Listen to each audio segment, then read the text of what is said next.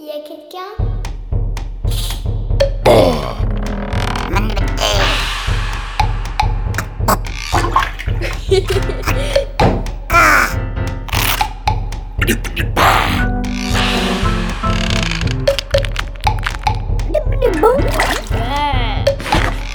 Petit manuel du chasseur de monstres. Chers auditeurs, nous allons vous parler d'un monstre dont la simple évocation suffit à faire détaler les chats, faner les fleurs et pleurnicher les enfants. Il s'agit de la ténias. D'où vient son nom? Son nom provient du mot tignas. On appelle ainsi la ténias en raison de l'affreuse couche de cheveux qui lui couvre la tête. Notez qu'en Espagne, on lui a donné le nom de Boca Boca, ce qui veut dire la bouche. Avec un tel prénom, tu imagineras volontiers un monstre odieux. Et tu peux me croire, il l'est. Les origines. On dit que l'Athénias serait vieille comme le monde. Quelques historiens avancent même que c'est pour se protéger de ces effrayantes créatures que les pharaons ont rendu l'accès à leurs tombeaux si difficile. Plus que tout, ils redoutaient qu'une ténias ne s'enferme avec eux et ne les pourchasse dans l'au-delà.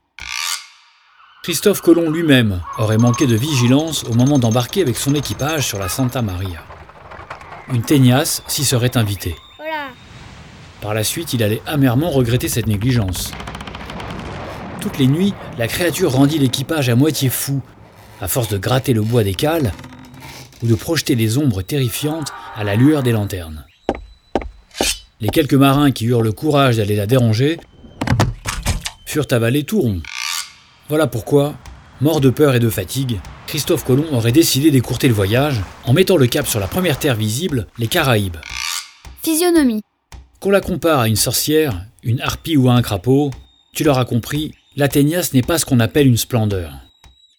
Le plus souvent, on la trouve enveloppée dans un vieux tissu informe sur lequel dégringole une cascade de cheveux dressés dans tous les sens.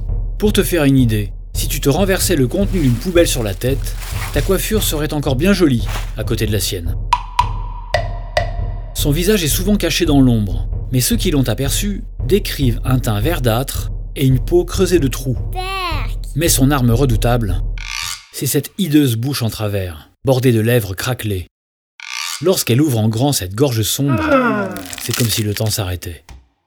Comparé à cette terrible gorge, le tunnel d'un égout ressemble à un jardin anglais.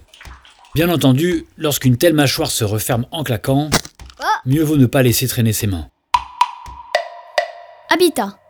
Ce monstre doté d'un caractère teigneux et sauvage n'a pas de maison fixe. Pour tout dire, elle trouve plus commode de s'inviter chez les autres. À la tombée du jour, elle commence à rôder dans les ruelles, près des maisons, et par les fenêtres, elle jette des coups d'œil indiscrets chez les gens.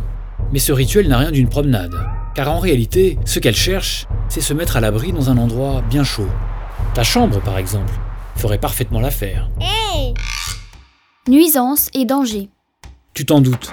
Le danger avec la ténias, c'est de la laisser entrer. Sache qu'elle va tout faire pour y parvenir. Surtout, cher auditeur, méfie-toi. Car sa technique est bien rodée, tu peux me croire, elle a eu le temps de la perfectionner. C'est un monstre très ancien. D'abord, elle te réveillera en cognant à la fenêtre. Il est alors presque impossible de ne pas la regarder. C'est là que sa bouche grande ouverte va t'hypnotiser. Alors tu te sentiras comme aspiré par la pénombre de sa gorge. Et tu te lèveras pour aller lui ouvrir. Et ne te crois pas hors de danger sous prétexte que tu habites dans les étages d'un immeuble. L'année dernière, le fameux journal Le New York Times a publié cette brève un soir dans son bureau de Manhattan. Harold Cunningham, un homme d'affaires, travaillait sur un dossier important. Un bruit de grincement sur les carreaux attira son regard. Une teignasse était en train de lécher la vitre de son bureau, pourtant perché au 50e étage d'un building.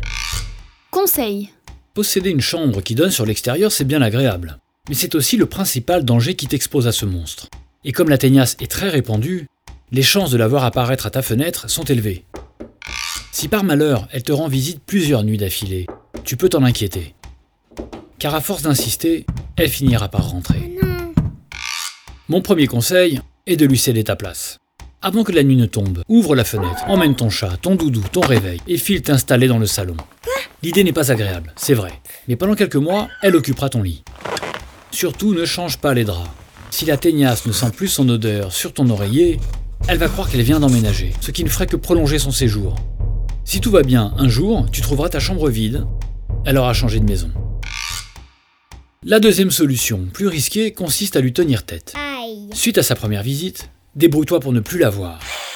Barricade ta fenêtre, cloue des planches, attache les volets l'un à l'autre, pousse une armoire, superpose les couches de rideaux. Bien entendu, le monstre prendra très mal cet affront. Il va cogner, grogner, calme. mais il sera bien obligé de s'en aller. Reste dans le noir quelques jours, et tends bien l'oreille afin de t'assurer qu'elle ne rôde plus derrière ton rempart. Enfin. Sache toutefois que la teignasse n'apprécie guère qu'on ose la défier. Elle cherchera sûrement à se venger. Peu à peu, rassure-toi, tu apprendras à vivre avec cette menace. À bord des trains, par exemple. C'est sans même y penser que tu éviteras de t'endormir, la tête appuyée contre la vitre.